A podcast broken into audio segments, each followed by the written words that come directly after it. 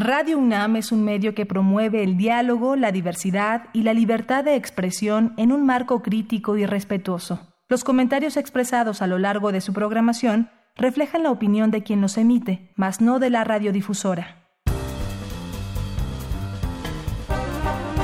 Conciencia, psicología y sociedad. Depresión en niños y niñas. Hola, ¿cómo están? Bienvenidos, bienvenidas. Estamos en Conciencia, Psicología y Sociedad, una vez más aquí en Radio UNAM a través de 96.1 de FM. Este es el espacio radiofónico de la Facultad de Psicología en el que abordamos temas con ese enfoque, el enfoque psicológico y temas que creemos, esperamos sean de todo su interés. Yo soy Berenice Camacho y en esta ocasión comparto la conducción con el maestro Jorge Álvarez Martínez. Maestro, ¿cómo estás? ¿Qué tal? Muy buen día. Pues aquí con la distancia requerida para estos tiempos y estos menesteres. Así es, pues estamos aquí en este estudio de grabación en Radio UNAM y bueno, vamos a estar conversando sobre un tema interesante, a veces invisibilizado, la depresión en niños y niñas.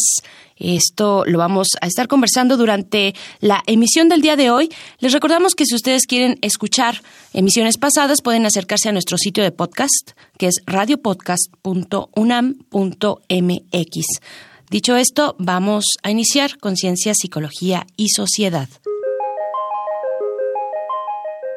A veces ser mamá o papá no es tan sencillo. Tiene más de dos semanas que tu hijo está de mírame y no me toques, triste, irritable, sin ganas de hacer nada. Llora o explota por cualquier cosa. No quiere ver a nadie ni jugar a nada, duerme horas y horas, va mal en la escuela y no responde a premios ni castigos. ¿Y has pensado es una fase y ya se le pasará.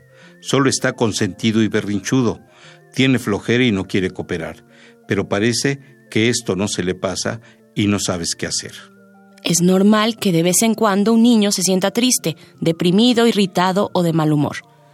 Pero si sus sentimientos y pensamientos negativos persisten mucho tiempo y afectan su capacidad de funcionar normalmente, puede ser depresión. Así es. Aunque muchos hemos creído que la depresión solo afecta a los adultos, los niños también la padecen y se ha estimado que, en México en un momento dado, la sufren 1% de los preescolares, 2% de los niños en edad escolar y al menos 4% de los adolescentes. Al parecer, en el mundo, para cuando haya llegado a la edad adulta, uno de cada cinco adolescentes habrá experimentado un trastorno depresivo y se ha visto que la depresión se presenta a edades cada vez más tempranas. La depresión puede aparecer de diferentes maneras y ser difícil de ver. Igual para padres que maestros, quienes podrían detectar las señales y buscar apoyo profesional. Si para el niño es difícil reconocer o expresar su malestar, en los padres y madres el estigma de los trastornos mentales y un sentimiento de culpa pueden jugar un papel en que se la desestime y desatienda. Pero las causas y los factores de riesgo de la depresión son tanto biológicas como ambientales, psicosociales, y no tiene sentido avergonzarse o asignar culpas, pues está de por medio la salud mental y el bienestar de tu niño y el adulto que será.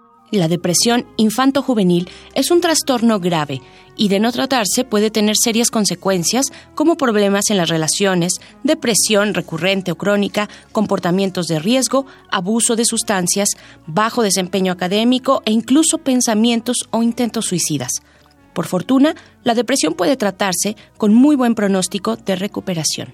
Entonces, si la depresión es común en niños, ¿cómo puedo reconocer si mi hija o hijo la sufre?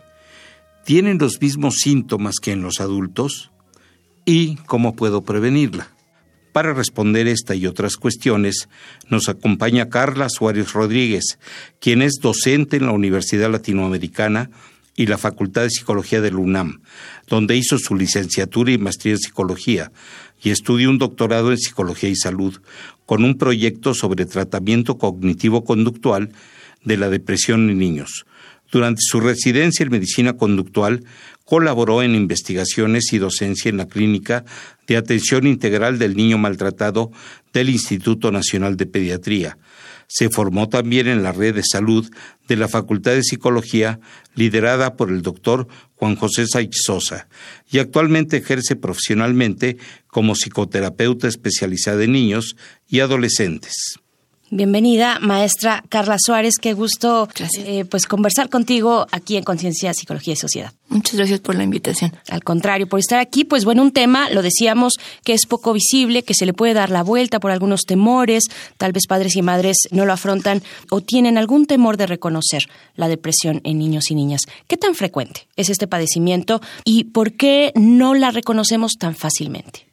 Bueno, pues muchas gracias otra vez por invitarme a su programa. Y respecto a la pregunta, como ya ustedes mismos mencionaron, es un problema grave, es un problema frecuente, ¿no? Estamos hablando de 1% en preescolares, 2% en escolares, es decir, en la edad pues de la primaria, ¿no? De los chicos de primaria, un 18% en preadolescentes, es decir, los niños que van en quinto y sexto de primaria y un 4% en adolescentes. Entonces, es una situación como ustedes mencionaron que no se ve o que no se detecta porque bueno, la depresión es un trastorno que se caracteriza por más que conductas, tiene que ver con sentimientos y pensamientos, entonces es difícil de observar esos síntomas. Mm, qué complicado, ¿no? Sí.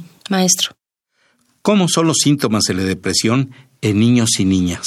Mire, los síntomas de la depresión se caracterizan por tristeza recurrente, por baja autoestima, por problemas en el sueño, en la cuestión de alimentación, bueno, en el peor de los casos el suicidio. Esto estoy hablando de la depresión en general, no tanto en adultos adolescentes niños. Pero en los niños, además de todos estos síntomas, pues tiene que ver también con un llanto excesivo, con una irritabilidad, con berrinches, con estar enojados y con una falta de concentración en la escuela que repercute en su rendimiento académico.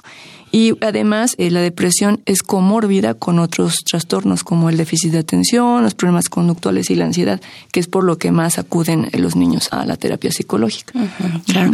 Perdón, solo especificar en temas de la alimentación, ¿cómo se expresan? ¿Dejar de comer? En dejar de comer o en comer, o en, comer en exceso. exactamente. Bueno, vamos a seguir conversando. Nuestro tema de hoy, depresión en niños y niñas, con la maestra Carla Suárez.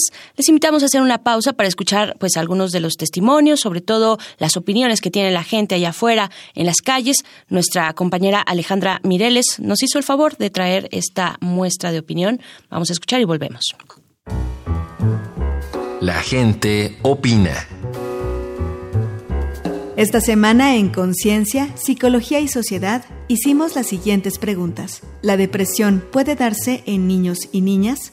¿Tú crees que la depresión en niños y niñas sea un problema grave? ¿Qué síntomas crees que puedan indicar que un niño o una niña sufra de depresión? Escuchemos las respuestas. José Luis, 48 años. ¿La depresión puede darse en niños y niñas? Sí, sí puede darse. Sí es un problema grave. La depresión puede aislar a los niños y a las niñas, los puede meter en un mundo que difícilmente pueden salir solos. Creo que se tiene que atender rápido, se tiene que atender de una manera profesional principalmente buscar los síntomas de, los niños es que no estén retraídos, que no estén tristes, que no estén solos y solamente así podrán este, salir de, este, de esta grave enfermedad que es bastante dolorosa y muy triste.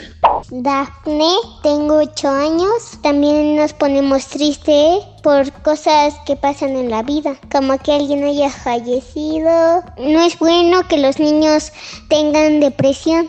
Eh, que llore, que esté triste, que solo esté en su cuarto encerrado, que esté solo. Los niños también tienen derecho a disfrutar la vida y tener mucho cariño. Pueden lograr las metas que quieran. Rocío, 37 años. En mi opinión, la depresión sí puede darse en los niños y niñas. Pues porque creo que todas las personas hay algo que nos lastima o que nos hace sentir tristes. Creo que sí es un grave problema porque pues, si no se trata tiempo podría llegar hasta a que los niños se lastimaran o que crecieran con, con algún problema o de autoestima o algo así. Algunos síntomas que creo que puedan indicar que un niño está deprimido es que se duerma, que llore por todo, que no quiera jugar, que no quiera salir con sus amigos, que se pelee con la gente, con sus amigos, que no quiera convivir diga algunas frases o algunos comentarios negativos. Ana, 30 años. Yo creo que la depresión sí se puede presentar en la niñez, porque yo tuve depresión, pero me di cuenta en terapia hasta la adolescencia. Creo que sí es un problema grave porque creo que la niñez ahora está más expuesta a alimentar su cerebro con ideas violentas Ahora es más común que ambos padres trabajen y los niños pueden llegar a sentirse desolados e incluso pueden llegar a tener una transición con su adolescencia aún más difícil y se pueden acumular emociones que no han sabido manejar desde su niñez, pues creo que se pueden llegar a explotar o manifestarse en actos muy radicales como el suicidio. Yo presentaba ataques de ansiedad, me imaginaba futuros muy desoladores, me sentía culpable por todo lo malo que se llegase a pasar en mi casa y a veces no dormía o tenía pesadillas recurrentes, a veces lloraba de la nada y me aislaba de los demás niños. Para Conciencia, Psicología y Sociedad, Alejandra Mireles.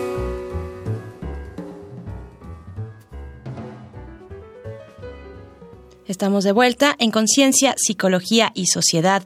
Gracias por permanecer en sintonía con Radio UNAM y estamos conversando sobre la depresión en niños y niñas con la maestra Carla Suárez Rodríguez. Maestra, en todo este hilo de ideas que nos has compartido, también preguntarte cuáles son los factores asociados, las principales causas también de la depresión en niños y niñas.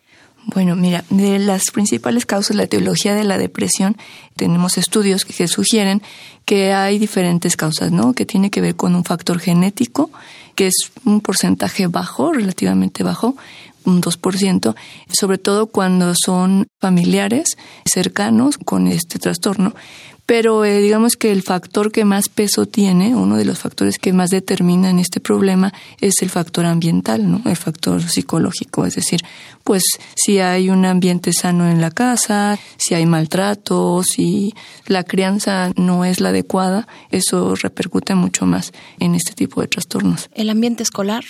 El ambiente escolar, el bullying, el ciberbullying, todas estas cosas que ahorita pues son más frecuentes, ¿no? que en otros años. Maestro Jorge. Maestra Carla, aquí hay una pregunta que también es fundamental para la audiencia. ¿A quién debo acudir si sospecho que mi hija o hijo tienen depresión? Ya nos escribiste más o menos los síntomas y entonces, ¿cómo verifico, cómo checo esto? ¿Y cuáles son los tratamientos? Bueno, aquí lo que se recomienda es acudir obviamente con un psicólogo especializado en niños, con un paidopsiquiatra, si es un problema pues más severo. En el caso de adolescentes, no pueden acudir, por ejemplo, al N Navarro, al Instituto Nacional de Pediatría, en la Facultad de Psicología en los diferentes centros, ¿no? En el Centro Comunitario MacGregor o en el Dávila, y ahí hay especialistas que se encargan de de manejar este tipo de trastornos.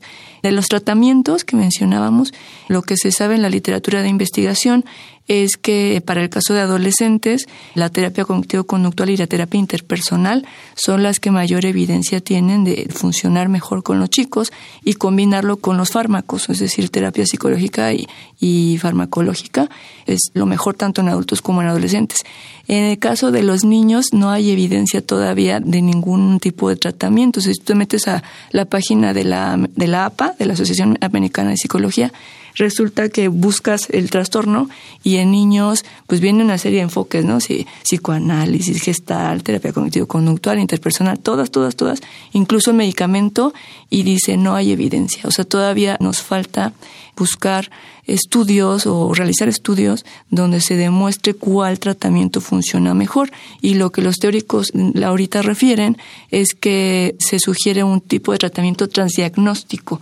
Es que es esto de transdiagnóstico, por ejemplo, cognitivo-conductual, que tiene muchas técnicas que se usan con los pacientes, pero que aquí, como les decía, que es comórbido con ansiedad, déficit de atención y problemas conductuales, quieren hacer paquetes de, de terapias donde puedan tener un efecto en todos estos trastornos, nada más en la, en la depresión, no solo pegarle a la depresión, porque si se fijan en lo cognitivo conductual, pues hay para depresión, hay para ansiedad, o sea, son manuales grandotes que son específicos para cierto tipo de trastorno, pero lo que los teóricos dicen es no, o sea, hágame uno que le pega a todos, porque un niño no llega solito con depresión, llega con un montón de cosas, ¿no?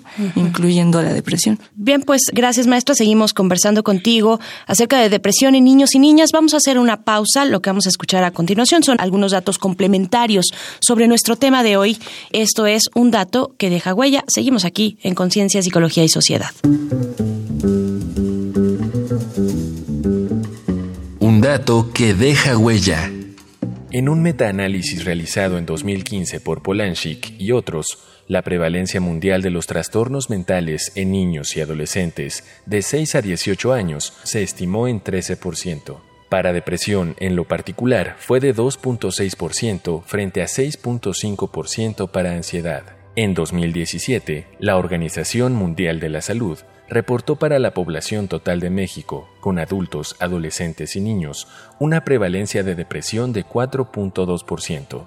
En menores de edad, Cárdenas y otros informaron en 2010 una prevalencia de 1% en preescolares y 2% en escolares. En adolescentes ascendía al 4% con una mayor frecuencia para el sexo femenino. Refirieron que un estudio reportaba una prevalencia en preadolescentes de hasta 18% y opinaron que estas diferencias tenían que ver probablemente con la errónea creencia de algunos clínicos de que la depresión no se presenta en niños.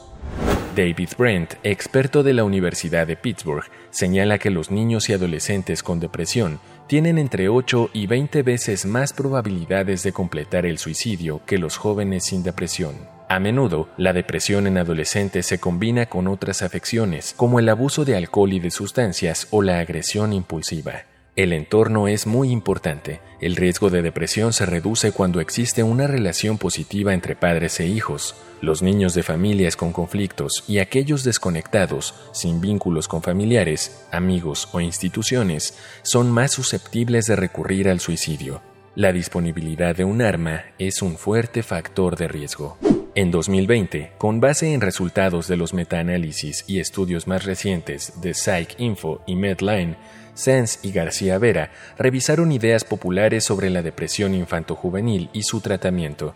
Concluyeron que la psicoterapia cura la depresión infantojuvenil, la terapia cognitivo-conductual para niños y adolescentes y la terapia interpersonal para adolescentes son los tratamientos de primera elección para las depresiones leve, moderada o grave por delante de la medicación, y que la psicoterapia para estas condiciones suele ser de corta duración. Bueno, después de escuchar estos datos, estamos de vuelta ya hacia el último momento de la conversación con la maestra Carla Suárez Rodríguez sobre depresión en niños y niñas. Maestra, ¿cuáles son las consecuencias de no tratar la depresión infantil? Consecuencias, pues, a corto, mediano y largo plazo. Bueno, mira, esto es un tema muy interesante porque, bueno, a largo plazo se puede observar esto que hablábamos del suicidio, ¿no? A corto plazo podría ser que no, en realidad los papás, los padres de familia, pues pudieran ver que su hijo está teniendo conductas, pero pues no pasa nada, ¿no? Pues, está chiquito, está travieso, esto que ustedes mencionaban en la primera parte del programa, ¿no? No le dan la importancia que tiene y pareciera que no pase nada.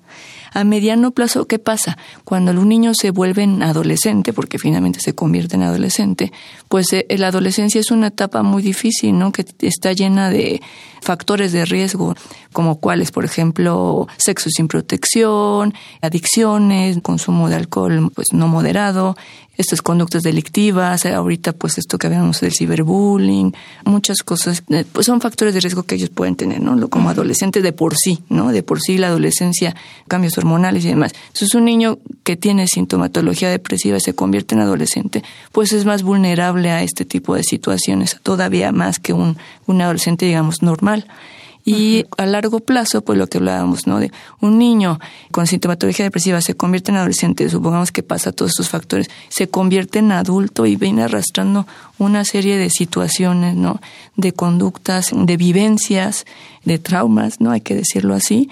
Y pues, ¿qué ocurre cuando es un adulto, ¿no? Incluso hay estudios longitudinales, es decir, que siguen a través del tiempo a este tipo de problemas y pues que eh, se, ha relacionado con problemas incluso cardíacos, con problemas crónico-degenerativos, o sea, con ya cuestiones de salud más graves que están asociadas con la depresión. Bueno, sin criminalizar a los adolescentes, ¿no? pero están expuestos a estas situaciones, ¿no? En fin, por favor, maestro. Aquí, bueno, nos lleva a la parte de la prevención. ¿Qué hacemos en la casa? Desde la casa y la escuela, ¿qué podíamos hacer para ayudar a prevenir la depresión en niños?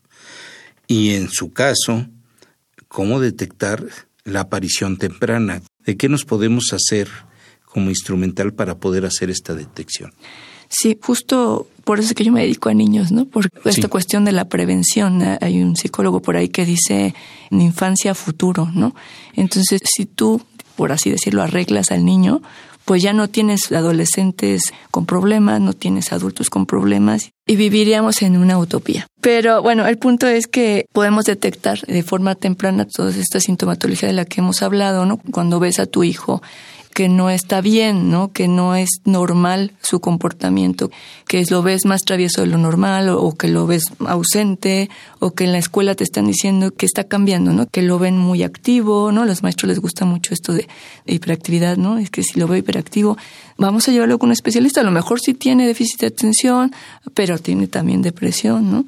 O sea, hay que acudir con el especialista, hay que dejar de estigmatizar a la salud mental como que es algo malo, como que si no está loco, como que no voy a llevarlo porque el niño solo es travieso y llevarlo y, recurrir con gente confiable, informarnos, sobre todo informarnos, ver en la página de la OMS, en la página de Secretaría de Salud, en las páginas que realmente nos dan información importante. Hay un video muy muy bonito de en la OMS que habla de la depresión, que la depresión es un perro, un perro grandote y te va siguiendo y te va siguiendo, pero pero te platica cómo ese perro pues va afectando a tu vida ¿no? y que puede afectar hasta a los niños. Claro. Bien, pues, maestra Carla Suárez, se nos ha acabado el tiempo, pero quedamos ahí con todas estas recomendaciones. También en, hace un momento que nos comentaba, bueno, cuáles son los tratamientos y dónde puede uno encontrar ayuda. Pues, muchísimas gracias. Gracias por estar aquí en Conciencia, Psicología y Sociedad. No, gracias a ustedes por la invitación. Muchas gracias, Carla. Muchas gracias, mucho gusto. Gracias. Bien, pues acabamos de conversar con la maestra Carla Suárez Rodríguez. Ella es docente de la Universidad Latinoamericana y la Facultad de Psicología de la UNAM. Ejerce profesionalmente como psicoterapeuta especializada en niños y adolescentes. Y nuestro tema de hoy, depresión en niños y niñas. Vamos a hacer una pausa a escuchar algunas recomendaciones desde la cultura, desde el entretenimiento sobre nuestro tema de hoy. Esto es Reconecta. Reconecta. Recomendaciones culturales sobre el tema de hoy. Violet y Finch, novela de Jennifer Niven, cuenta la historia de dos jóvenes disímiles de un pequeño pueblo cuyo casual encuentro en un campanario, a donde cada uno acudió para saltar y suicidarse, previene estos intentos y da inicio a una cercana relación, complicada por el síndrome del superviviente, de ella por la reciente muerte de su hermana y el trastorno bipolar y fascinación por la muerte de Finch, editada por Destino Infantil y Juvenil. En Depresión en Niños y Adolescentes, Victoria del Barrio y Miguel Ángel Carrasco nos actualizan en la investigación sobre el tema, ofreciendo sus bases conceptuales, factores de riesgo, evaluación, estrategias de prevención y materiales para intervenir en los síntomas más característicos de niños y adolescentes una guía para consulta y orientación de padres, educadores y profesionales de la salud mental. Búscalo en Editorial Síntesis. Es tiempo de las recomendaciones cinéfilas. Las Vírgenes Suicidas, cautivadora ópera prima de Sofía Coppola, recupera el recuerdo de las Lisborn, cinco enigmáticas hermanas rubias de 13 a 17 años con dos padres estrictos por las que suspiraban los chicos. Cuando Cecilia, la menor, se corta las venas, un psiquiatra recomienda más contacto social. En la reunión que se organiza con jóvenes vecinos, Cecilia se suicida. Sus hermanas volverán al colegio, mas ya nada será igual. En Una historia diferente, Craig, con 16 años, deprimido, elige ingresar a un centro psiquiátrico y termina en la sala de adultos. Bobby, otro paciente, lo acoge y protege. Craig conocerá a distintas personas con problemas y cualidades ocultas y se acercará a Noel, una chica de su edad que se autolesiona. Las actuaciones realistas, sutiles y emotivas con Keir Gilchrist, Zach Galifianakis y Emma Roberts cuajan en un filme encantador. Estas fueron las recomendaciones de la semana. Te dejamos con el tema Little Girl Blue, en la voz de Nina Simone.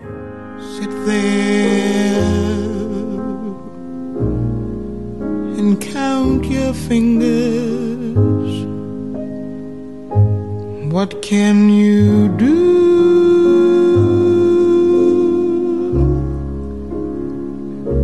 Old girl, you're through. Sit there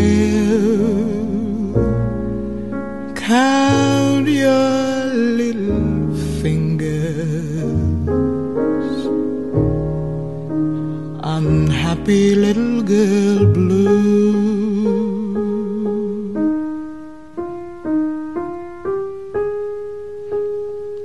Sit there, count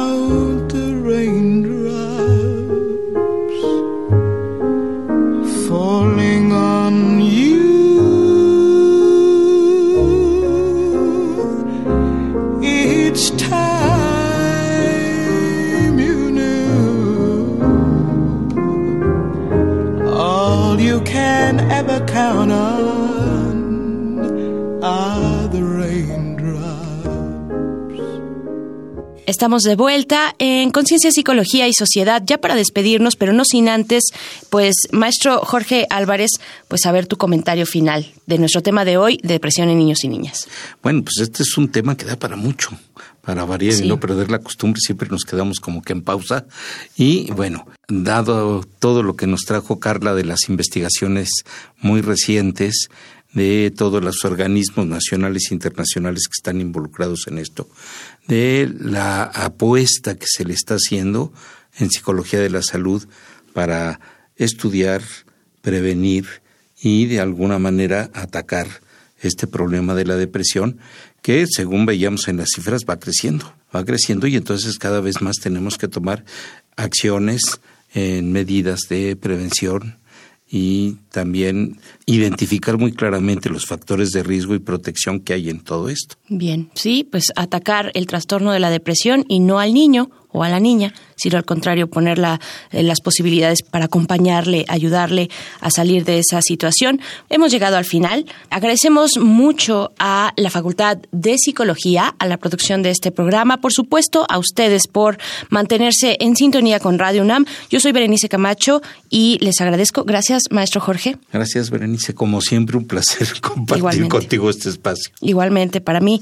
Pues nos encontramos en la próxima ocasión en Conciencia, Psicología y Sociedad. Quédense aquí en el 96.1 de FM o el 860 de AM también, si nos escuchan en la retransmisión. Hasta pronto. Conciencia, psicología y sociedad. Del otro lado del espejo participaron Marco Lubián, Alejandra Mireles, asistencia de producción, Carolina Cortés, Ana Salazar, guionista. Augusto García Rubio, vinculación e información. Producción, Frida Saldívar.